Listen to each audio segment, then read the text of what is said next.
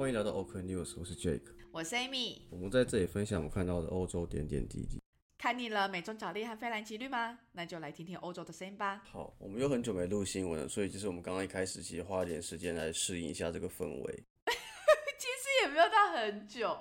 只是因为我们假如说来宾的那个集数已经录过了，我们就会好一阵子就会没有没有讨论或者是说录音这样子，然后所以每次这是人类的惰性。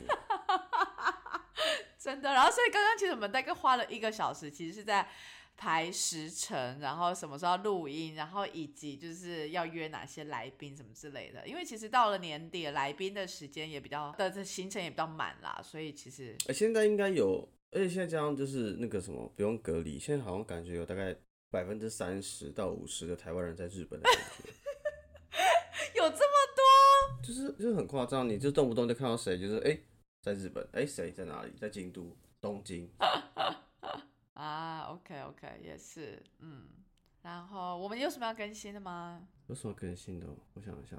有一件事情跟大家分享，就这一周就是大家嗯不知道有没有注意到，就是虚拟货币市场有一个比较大的震荡，就是第二大的交易所 FTX 爆掉，对，然后而且大家不是都说很像是那个这种就是币圈的雷曼兄弟的概念。币圈雷曼，我不知道像不像雷曼，但就是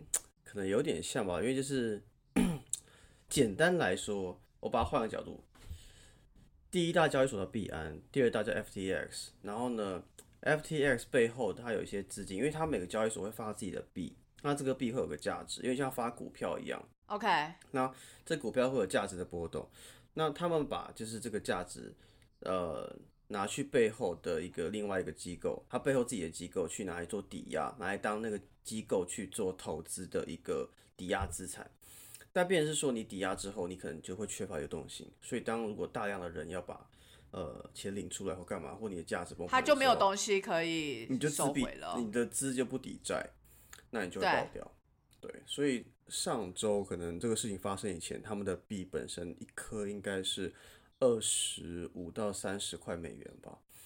然后就经过几天，大概才两三天，几个几十个小时而已，直接崩到五二到五块钱这样子。太惨了吧！哎，等一下，所以假如说，可是假如说大家没有出来要要求兑换或什么之类的话，其实他他抵抵在那边不要兑换，其实就也还好，对不对？但问题就是为什么为什么讲？因为前提就是因为之前就是前几天的时候，第一大交易所币安的老板呃 CZ 他就说呃，因为看到就是他们有这个这样的行为，那他觉得他不是一个很很健康的做法，所以他嗯把 FTX 的那个股权出售出清掉，还要把他们的还要把他们币出掉。OK，没有，他可能没有讲那么清楚，只是一个 announcement 而已。但是就变成是说你会带市场风向嘛？他我不知道他有没有这个意思要做这件事情，但是他这样的行为会有这样的效果，啊所以对，会有这样的 implication。然后就爆掉。但是我觉得就是我不知道，就是你会看到一个人的财富瞬间归零的感觉，而且这身边也有一些人，就是的确会把，就我身边真的是有朋友是有钱在里面的这样子，那我就觉得哇，真的是很很很很惨的一件事情。对，对我甚至听到有人自杀，我甚至听说有人自杀，我不知道真的假的，就是听说是朋友的朋友的外外就不认识的朋友，在听说来有人自杀这样，因为他可能把身家 all in 这样子，因为你放在里面你是可以领一些比较，比如说你放美元哈，你可能对换成它的币，或是你用虚拟货币的美元，你会领到比呃法币世界还要高的利息，所以其实蛮多人会把钱放，有点像放定存的感觉。OK OK，就是因为你得到利率比较高，所以你就会觉得说，那我不如就把钱放在那边来赚那个。对，而且因为可能有的人也看好说之后，呃，虚拟货币它的市场发展什么之类的，嗯，所以真的很多人放很多，所以真的大家要把自己的风险部位控制好，不要真的是太 all in 这样子，就任何的报酬都是有背后的风险隐含的这样子。对，嗯，对，简单讲，我翻译成简白话就是 Seven 跟全家互咬，然后全家觉得 Seven 有问题，因为背后资金他可能拿货去抵押，他觉得不健康，所以跟大家讲这件事情，然后大家就开始疯狂去把 Seven 的股票卖掉，疯狂，然后 Seven 就没钱就爆掉这样子，对对对对对对对，就像这样的感觉。哎、我觉得这个比例很好，比喻很好。OK，对，反正就是这样，哇，很很惨很惨，大家真的是，我反正市场接下来还是不太好，我们等下会分享一些比较市场负面的新闻，所以大家如果有一些投资部位的话，可能还是留到现金多一点、水位多一点，可能比较好一些。怎么瞬间觉得我们这个好像什么就是财经平台这样子？没有啊，但是我觉得大家就是看看新闻或什么，应该知道，就是现在市场真的很糟吧？对啊，非常的混乱，然后对就业市场或者说这个资金市场这些。哦，但是哦，另外讲一件事情好，就是但是我觉得这都是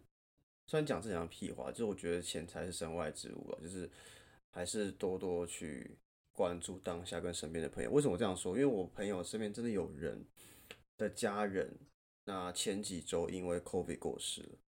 哦，是哦，真的，真的，你就你不要看每天那个数字，就那个数字会发生在你身边，就真的会发生在你身边。但我以为现在的疫情，因为尤其是打完疫苗什么之后，就是整个的状况是比较稳定的，还是说是因为有其他的并发症？我不知道，我没有问那么低调，因为有时候就是人家遇到那样的事情，你不会想去问。哦，是啦，你也不会再继续。你会想要给他一点空间，这样子。嗯嗯嗯。对啊，所以就是大家还是注意安全。然后好做好财务管理，对。好，我我我刚刚想到，我我我唯一想要分享的就是那个刚刚跟你讲的那个 Bazaar 的 Bazaar Event International，就跟大家讲一下，就是 其实去年我好像也有分享，那那就真的好，我觉得这个的利益很有趣，反正就是它是一个在室内空间，然后很像是一个。各国异国风情的园游会的概念，意思就是说呢，在这个 event 这个三天的 event 当中，它会有各个不同国家去摆设摊位。那每个摊位呢，可以去贩售自己国家的食物啦，或者说一些手工艺品啊、甜点啊、饮料啦，或者是服饰。都可以，就自己看你自己的这个摊位的选择，你觉得怎么样最能够代表这个国家这样子？然后去年的话，因为就是还有一些 COVID 的那个 measurement 的关系，所以其实你要进入这个会场里面，你都要就是先好像是要看你的那个疫苗护照啊什么之类，就是会做检测，然后会做一些人数上的管理，然后或呃，所以其实去的人其实没有那么多，再加上。摆摊的人，因为也不见得每个国家或者说每个东西就是食材什么的都可以顺利的运到就是会场当中，所以其实呃很多摊位可能就也没有参加这样。但今年呢，因为现在就是以欧洲目前的状况，其实大家几乎也都没怎么在戴口罩啊什么之类的，然后呃就有点像是恢复了就是 COVID 前的状况，所以今年就是嗯。第一天是礼拜五的，就是晚上六点到十点这个时间，这四个小时的开幕。结果我跟我朋友就是六点多，我们就去那个会场的时候，大排长龙，哎，就是是那种你要排到外面，很像那种演唱会，样，你要排到外面，然后慢慢那边。对，有点是是是。然后你终于进去，然后就发现整个超满，然后呃，有些食物摊位就是你就看得到，就里面的人，他们就忙进忙出，然后就是。因为等着拿食物的人真的是太多了，然后反正就是呃各个摊位很多啦，什么罗马尼亚、以色列啊、葡萄牙、西班牙、意大利、爱尔兰、蒙古。巴基斯坦，但是没有呃，印度，没有中国，也没有台湾。呃，对，有日本跟韩国。OK。对，然后日本、韩国、泰国我都有看到，但没有看到中国或台湾这样子。那其实我觉得很有意思的是说，这个不是只是吃吃喝喝什么的，就是更重要的是说这些这个活动它。呃，最后的盈余是都会全部捐给就是一些基金会啊，或者慈善事业什么之类的。所以其实相对来讲，就是你就会觉得说，哎，我在这边比较愿意花费。就是不管是说，就是吃的食物很，因为这些都是都很几乎都会是住在卢森堡的那个国家的人，他们去。去做这些食物，或者说去帮忙提供这些东西，这样子，然后包含那些货啊什么的，所以其实是 authentic 的味道。然后一些呃食品啦，或者说饼干、糖果，或者是一些呃服饰什么的，可能也都是更。更符合当地味道的东西，所以我觉得大家 shopping 起来是觉得是有趣的，然后再加上你知道说这个最后 in the end 它不是到谁的口袋，它是去到慈善事业，所以你就会觉得那种感觉是更好的。所以对，因为你当晚吃的不是夜市，你吃的是慈善。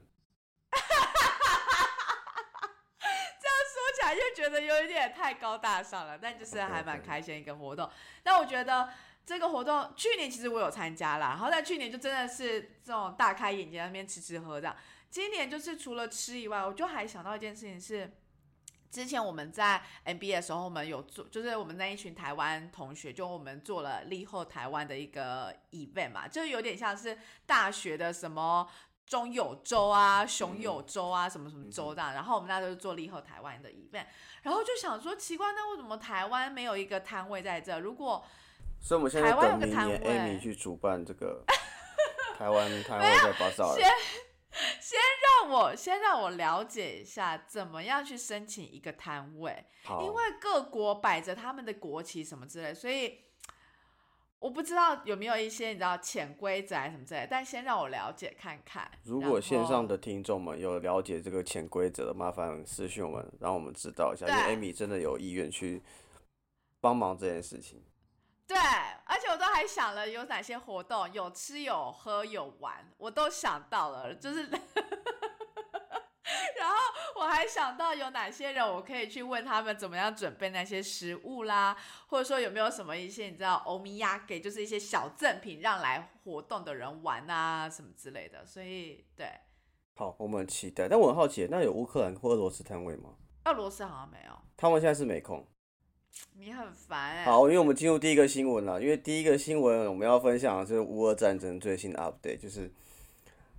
请容许我刚刚没有那么慎重的心情，但是我只是要做个转场而已。因为其实我相信大家最近有看到一些新闻，是可能是俄罗斯这边会有撤退，从一些主要的呃据点开始慢慢撤退这样子，然后传来一些乌克兰比较正面的消息。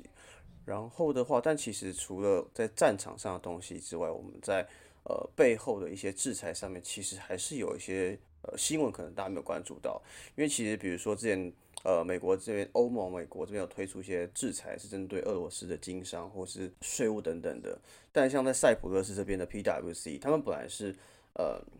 过去制裁前是有帮俄罗斯这些商人去做服务的，但是在制裁之后，他们就不能服务，因为他们是 global business。但是在塞浦路斯的一些非常高阶的主管，他们可能。我们这第一跳可能他们才知道，就可能因为这个单子太大了，所以他们决定干脆离开 PWC，自己去承包这个案子。所以其实这个 sanction 就是，其实我觉得我们可以先，我们可以先稍微讲一下塞浦路斯在哪里。塞浦路斯它其实也是在地中海一带的一个小岛，它是比较地中海最东边的。那它其实最主要的民族组成是希腊人跟土耳其人，然后他们也是欧盟的一份子，然后是使用欧元的。那人口总共大概是一千两百万左右，所以其实。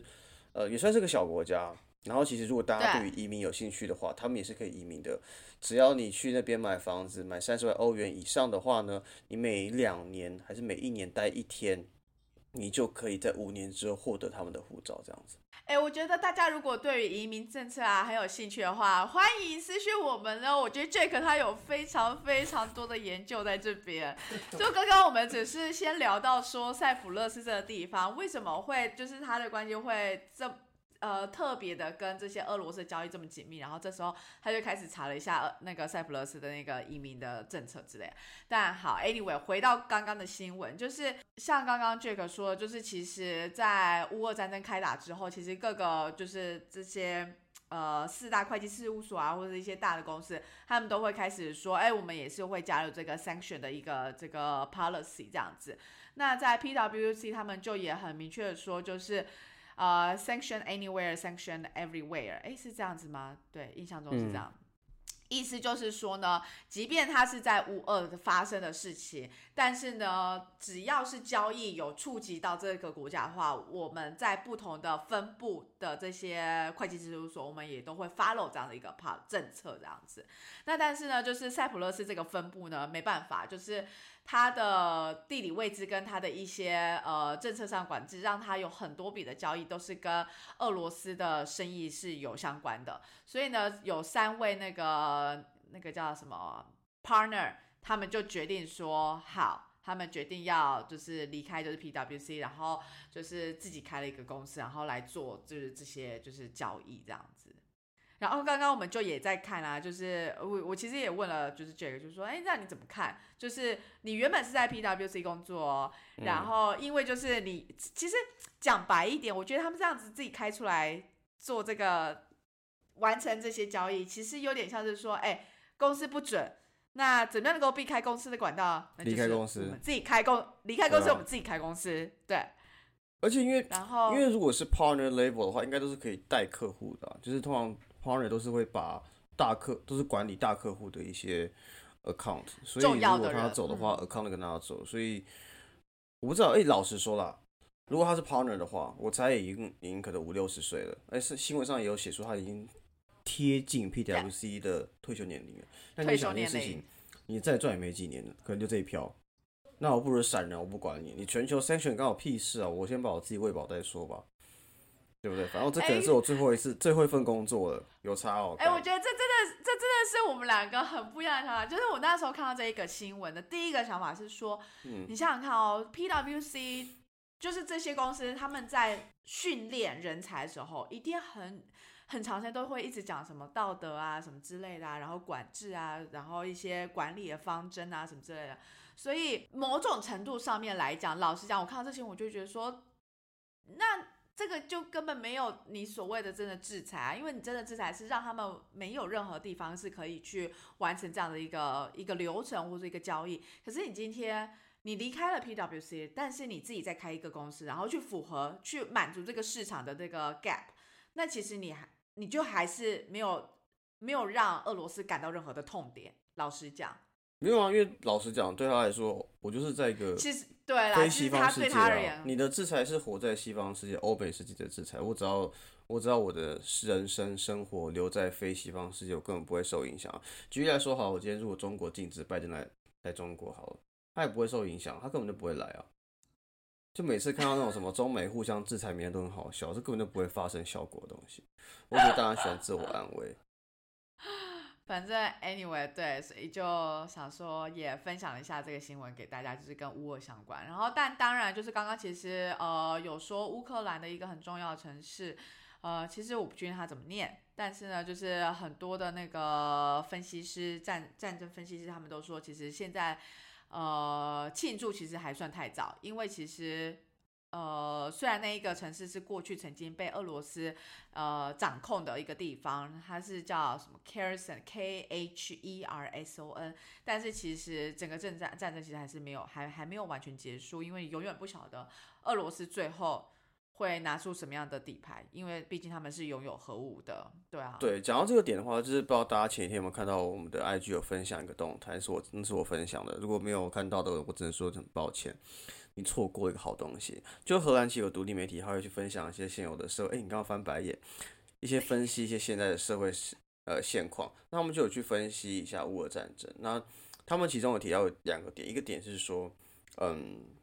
当通常战争发生的时候，在二战之前，可能都是大国可以很轻松的获胜，但其实二战之后就有一个现象，就是说，只要时间拖久的话，大国的胜率会不断的往下降。哎、我好好奇为什么他们可以做出这样的一个推断，因为其实战争又没那么多，他们怎么可以有？然后战争真的没有很多吗？其实战争一直很多诶，其实没只只只亚洲没什么战争，在中东啊地区其实超多战争的美国跟中东什么之类的，还有什么以阿冲突，对啊，只是亚洲没什么战争，但之后可能会有。好，Anyway，反正就是呢，第一个点就是说，可能时间拖越久呢，对乌克兰来说其实是好事，因为可能在军备上或是物资上，可能拖久的话，因为来自更多国家帮忙，他们拖久反而是有有有好有有比较有有胜算一点点，至少可以撑住。那所以撑到后来就可能可以变成两方去谈判，说到底要怎么样。那第二个点就是说，呃，其实现在情况虽然看起来俄罗斯慢慢在走下坡，但是大家不要忘记一件事情，它其实还有还有核武，它如果核武搬出来的话，哇，大家就直接爆掉，所以你永远都对不不知道会发生什么事情。而且重点是你无迹可寻，他们到底会怎么样做决策，你不知对啊道。对啊、你也不会知道习近平会当第三人，会跳太太跳太。会 OK。你总是可以随随意的连接。好，Anyway，这就是第一个新闻，我们想要分享的。好，然后第二个新闻的话，我相信大家如果最近有在使用 LinkedIn 啊，或是看一些新闻，都一定会注意到，就是啊、整个科技业可能不止科技，但科技业的裁员是非常非常的明显的。比如说呃 Meta 啊，比如说 Twitter，然后还有很多很多的公司。Twitter 是三千七百人，然后 Meta 的话是一万一千人。对，嗯但其实不止哦，其实金融也有在裁，因为呃，瑞士信贷它之前好像全球裁了好像三千人之类的吧。然后反正市场真的不太好。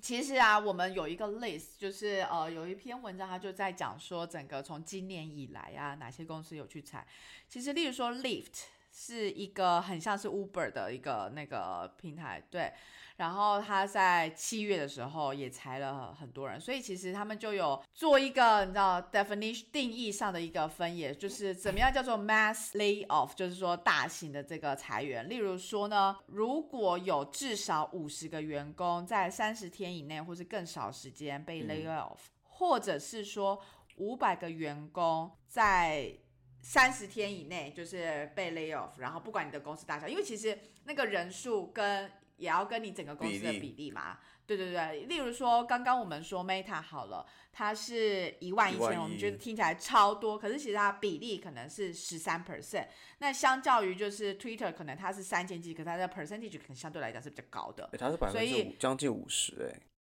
对，所以其实你会觉得，哎，三千七跟一万一，你会觉得三千七感觉好像还好。可是如果你把它放成是 percentage 来讲，是五十 percent 以上，哎，这很可怕哎。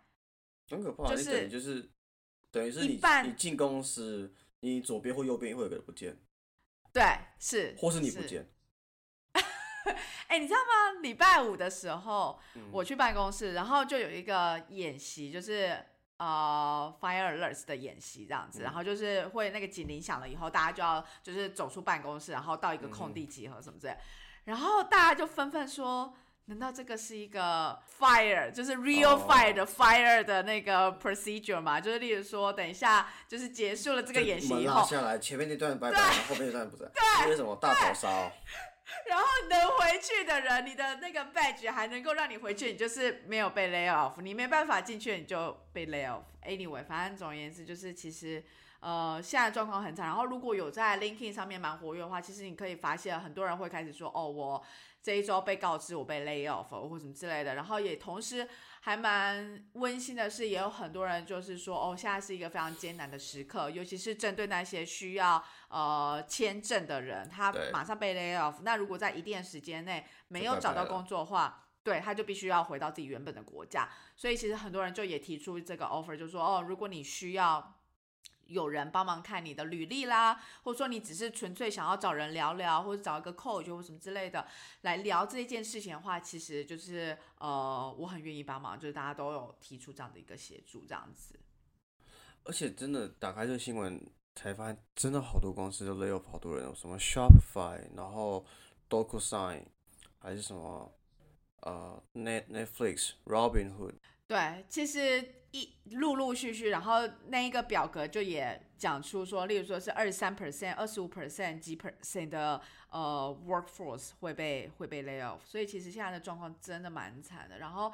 同时雪上加霜的就是呢，大家之前我们新闻也都有提到，就是那个 CPI 指数、消费者物价指数那个其实也是不断的在对通膨一直在增加嘛。那我们就在这边来分享，就是荷兰的例子来看好了。之前我们就说荷兰的通膨指数也都已经到了，就是超过十 percent 嘛，因为那时候欧盟我记得我们是分享的时候是大概七点八七八 percent 那那那左右这样子，然后但是陆陆续续就是之后又又在就是破十 percent 什么之类，所以其实工会啊，就是也为了这件事情想要来争取，就是呃这些劳工的权益嘛，所以其实我们在十一月初的时候就看到荷兰的一个新闻，就说呃荷兰的工会他们要求就是呃劳工的薪资必须要增长，就是十四点三 percent 这样子，就是去符合陆陆续续每个月不断累积对累积起来的这个通膨的成本，然后让这些劳工能够针对这样子，然后也能够买到。就是需要的食物啦、能源啊、等等之类的。那当然就是反面来讲，对劳工来讲，这当然是好事嘛，因为这就是的确你薪水不涨，但是你的呃物价一直在涨，他们根本没有办法维持原本的生活的水平。那相对来讲，就是呃以雇主来讲，他们就觉得说 what the fuck，就是假如原本我一一个月我需要花的叫做呃十块钱的呃十块钱太少，就是一千块的那个。成本，然后现在瞬间要我就是增长十四点三 percent，这根本就是不可能，那没有办法负荷，因为这样子，呃，公司本来就是要追求就是要有有利润，利润可言嘛。那你这样子，他们就完全没有办法就压缩到，所以他们还在就是做 negotiation 这样子。嗯不知道他这边有写说，其实今年的工资，他们的工资平均大概是涨三点二了。我不知道这算高不高，但是的确跟通膨的距离差很多。因为就是我我我我知道三点二可能真的还好，可是因为在亚洲，哎、可是三点二 percent 其实就是以卢森堡来讲啦，其实之前就是呃，在为了通膨，然后就有一个机制，就是说，哎、薪资就是会哦，我记得你动的涨幅，那个机制，对，对，就是也就是大概二点，哎。今年有一次没了，因为就是真的公司没有办法，就是符合，就是没有办法付出这样的东西，然后所以他们就改成，就是政府就改成了一个机制，是说，那我们就是税负的部分，我们可以减税，哦，那蛮好的欸，但是它那个就不是一个每个人都有，因为你这个薪资涨幅它是每个人都有嘛。但是减税那个它就是会有一些 criteria，例如说你的薪资是不是落在哪一个 bracket，然后你有哪些哪些条件，那你可能那个呃税的部分就可以减免哪些部分，然后它就有比较多的条款，而不是像。呃，那个这个机制就是说，哎，今天只要一到呃物价水准、通膨指数到哪一个水准，然后你就可以直接符合那个水准，没有。但其实三点二百分其实算已经多了，因为以 B 公司来讲，就是每年在 performance review 以后，你就算拿到 performance A，就是最好的 performance 的，就是 over deliver 的那个 performance，你的那个薪资的涨幅也没有的，就是也差不多都是这样子一个水平，甚至还更真少假？那你们很小气，因为我我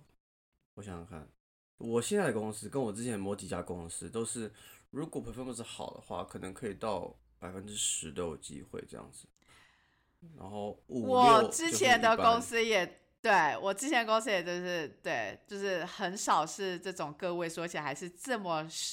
前面的个位数。对哇，我我我不知道你们老板这么小气，他赚那么多还那么小气，他就他 prefer 就是游艇啦，跟那个外太空这样。离婚赔太多这样子。好，那我只能说，就是我从从希望大家可以听得出来，从刚刚就是分享的东西啊，大家平常看到其他的资讯都可以知道，现在市场真的很不好，所以大家真的就是现在呃尽量让自己的部位保守一点，可能现金多一点，然后可能工作的话，可能是就是稍微准备一下这样子，可能会比较好一些。我觉得这个就跟之前好像我们跟 Steve 就是录完音以后，我们也有在聊了一下，就是现在状况嘛。然后其实我们三个那时候聊完了，最后的有点也不算结论，但是那个方向就是说，其实未来到底这个市场会怎么样变，其实我们没有，我们可能没办法完全的准确预测，但是我们可以做好的就是怎么样能够准备我们自己对啊，面降对可能。各种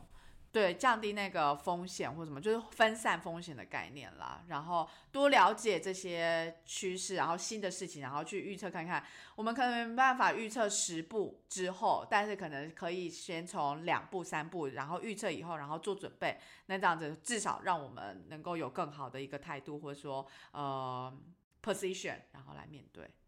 真的。好，大家保重，希望大家可以平安度过这个烂经济。然后除了经济之外，哦，除了经济很烂之外，其实在呃极端气候、永续能源这块是也是很烂的一个状况。因为其实现在呃现在目前十一月六号到十八号，目前在埃及召开的是联合国气候变迁大会第二十七届。那全球的话，大概有四万五千，我看错吗？四万五千人参加吗？还是两百人？没啦，两百，两百，两哦百，，吓到我看错了。哈，两百位领袖会参加，然后其实它的简称叫做 COP COP Twenty Seven，然后今年在埃及办嘛，然后其实这个 COP 的意思好像是什么啊？Conference of the Parties to the UN Framework Convention on Climate Change，意思就是说。呃，联合国他们针对这个呃气候议题，然后会把大家就是召召集起来，然后在这个呃会议上面去做讨论。那最知名的有两个协议是在这个会议当中生产出来的，一个是京都议定书，然后一个是巴黎气候协定。那巴黎气候协定就是这个，它就是特别的要求每个国家都必须要提供说，哎，你们每个国家的那个针对永续呃这个针对气体排放的这个贡献度是多少？这也是为什么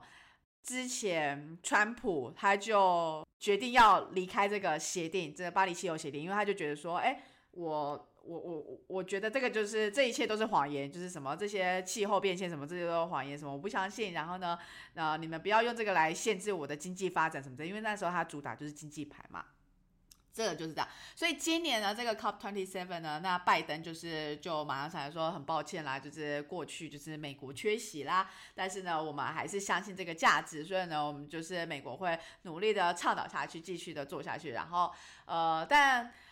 很有趣，就是这些绿色和平的团体，他们其实不太买单啦，就会觉得说你在边说这些口号，你不如就是拿出一些更实际上的东西。那在这边就也可以再跟大家讲一个很有趣的小小小故事，就是针对这个 COP 呃 COP 的这个会议，就其实去年的时候啊，在那个焦点上面，他们是在讲的就是说要怎么样针对化石燃料做一个呃做一个协议。跟 alignment 这样子，那在这个会议当中呢，他们最后终于有把化石燃料的规范写进这个议程里面。那很很有意义的，就是说他们终于承认，也决定要 take action，针对这些燃煤的这些这些，等于说燃煤的时代就是即将要走到那个据点这样子。那但是他用的文字是说叫做逐步减少，叫做 face down。意思就是说，我就是慢慢的去减少它的使用的量。那但是绿色和平团体觉得说，没有没有没有，你应该是要用逐步淘汰来说明。意思就是说，应该是 phase out，不是 phase down。因为 phase down 的意思就是表示说，你还是有这个东西，你只是比较少量。对，但是 phase out 就是说，你真的之后都不会用，你会开始去使用绿色能源之类的。对，所以就是一个。跟大家分享小事，然后呃，在今年的话呢，他们的三大方向，第一个就是说 mitigation，怎么样应对气候的危机，然后第二个是说怎么样提升我们面对这些极端气候的适应力，就是 adaptation 跟 resilience。那第三个的方向就是说怎么样补偿这些气候变极端气候的损失跟损害。例如说，loss and damage，这是今年他们在会议上面的三。我看到他估算这边的金额超可怕。他说，就是根据气候融资所需要的金额，比如说对损失或损害等等的，那么经济学家就评估说，可能到二零三零年的时候，整个发展发展中国家里面，每年大概需要两兆美元来去做这些损失损害的补贴，这样子。所以其实这些。这些嗯议程就更需要，就是每一个国家都一定是要加入其中，你不可能只有一个国家去去推动这样子一个方向，对不对？不知道哎，可我就好不看好这种事情，就是一个就把一堆就是讲空话的人聚到一个空间，聚集在一起，然后大家都有彼此的立场，然后做一个很 fancy 的一个 meeting 之后，然后再来做。好像可以做一些事情，然后发表一些新闻对，用个什么记者会，对，新闻稿记者会，对啊。然后饿肚子还是饿肚子，然后遇到洪水遇到洪水，然后死掉还是死掉这样子。对我，我同意，我完全同意你说的这个东西。只是有时候我又会在想说，如果都不做这些事情，这些议题不会有任何人去关注。所以如果有人关注，开始讨论。是不是至少是一一个一小步的迈进，减缓它的恶化，是不是？对，或者甚至是说，至少提供了一个平台，让大家有这个 awareness。所以，当各个就是你知道这些领袖他们回到就是回到自己的国家，在处理他们内政的时候，会有一个东西在他们脑子里。但他可能过两三年就被换掉了，或者甚至四十五天，对，都有可能。就是 哇，不知道，我觉得这个 framework 太大，就是我，但我说真的，我觉得大家有 awareness 是好事，只是说能够帮助到什么程度是一回事，因为我觉得大家关注它，或是你做一些条款或法规去限制大家是一回事，但是问题是，你同时又要一些呃经济发展成长，那你就需要更多投入资源，那你这个过程中，你又真的能够兼顾这个东西吗？以及我再讲个难听一点的事情，就是那些欧美国家就是都已经是已发已成熟国家，他已经享受完的工业革命，享受完那些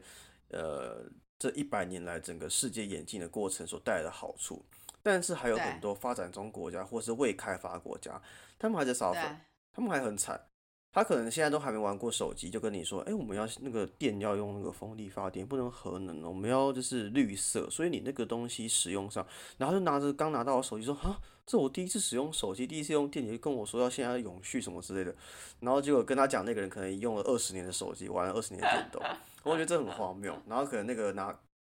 未开发国家人可能下个月就遇到洪水再见。对，对我就觉得哇，这唉，好闹。所以，对，所以其实我觉得，所以绿色和平和平绿色团体，他们可能就也会针对这样的一个 forum，然后去发表就是他们的看法嘛，就是说，哎，你们应该怎样，应该要更积极一点什么之类。可是这些政治人物，他们就必须要平衡一下，就是说经济啊、环境啊、教育啊，然后什么食食物、粮食什么之类，还有太多其他的东西必须考量。所以搞不好，这就是一个社会机制，就是。我们需要有那种独立的团体去针对特定议题，然后做非常更 aggressive 的一个推动。但同时，我们也需要有一个人去 coordinate 这些东西的 priority 跟 trade off。你说政治人、政治领袖、管理者？对对对，不知道。我我有时候在想，其实这也跟公司很像。有时候公司内部，你就会觉得，的确有些 team 他们就是那种。特定主题的 subject 的 subject matter 的 experts，例如说 finance 啦，例如说 legal 啊什么之类，有时候你就会觉得不对啊。如果 business 真的要 follow 你们这些就是 compliance 什么之类的话，那我们干脆就不要做生意好了。嗯，所以就需要有另一个 team。去掌控当和事佬，对和事佬，然后告诉大家说，如果这是已经既定的风险了，我们就应该继续下去，还是说怎样，或者说有哪些 mitigation 什么之类。其实有时候就会觉得，好啦，其实，在公司里面，有时候都会觉得好多会议，你都会觉得到底在干嘛，就是一直在绕圈圈。可是就是一个 coordination 的一个 process。对啊，这可能是很重要一环，也是这个现代呃人类社会很重要并且关键的一个角色。那讲到这个点的话，讲到政治，因为可能最近我们的节目会被上呃片头的广告。先说广告所播的那个人，不代表我们支持那个政党或那个候选人，我们只是因为刚好跟那个厂商合作，啊，我们很谢谢厂商。但是那个广告的话，看上我们的，对对对。那如果支持候选人，对支持他的人你就支持，但不支持的你就不要支持。我们本节目没有任何政治立场。对，呃呃，就是我觉得我们可能是有政治立场，但是我们那个是跟我们的政治立场是没有相关的。对对对对对，而且我觉得哦，我跟大家推荐的东西是，我觉得大家可能我我不知道其他县市，但我觉得尤其像台北市这次可能就是新闻比较多，或台中新闻比较多。对。但是我就知道，像可能因为他们的证件，我不知道大家对于他们证件有没有了解，但是因为关键评论网有做一个测验，它是。会收集这三个候选主要的三个候选人，因为其实候选人很多个，他只收集主要三个。对对对嗯。然后他把他们证件收集起来之后，十题，然后他就是前面就是让你去三选一、三选一、三选一，然后过了十题之后，他依据你的选择去 mapping 出，其实你依照你的价值选择，其实你最适合谁，你最贴近谁的政策理念。就你不是看政党，不是看人，我觉得很有趣，好有趣哦，好有趣，对。然后我测完之后，我觉得这有趣。你测完以后怎么样？完全没有认同半个城市中的。我以为我们没有要特别讲那个，我就没有查，我就没有查。哦，好有趣！哎，你等下丢链接给我，我也对，那个蛮有趣的，我觉得大家可以去看一下，因为我觉得大家就是。呃，还是回归到政见了，就是到底这个团队想做对啊，你的政策，对啊，对啊，真的，这才是真的是比较有帮助的啊。至于说政党什么的，他，我觉得还是要大家还是要谨慎思考，用脑思考。没错。嗯，好，那我们今天节目到这边。对，好，那就这样，拜拜。拜拜。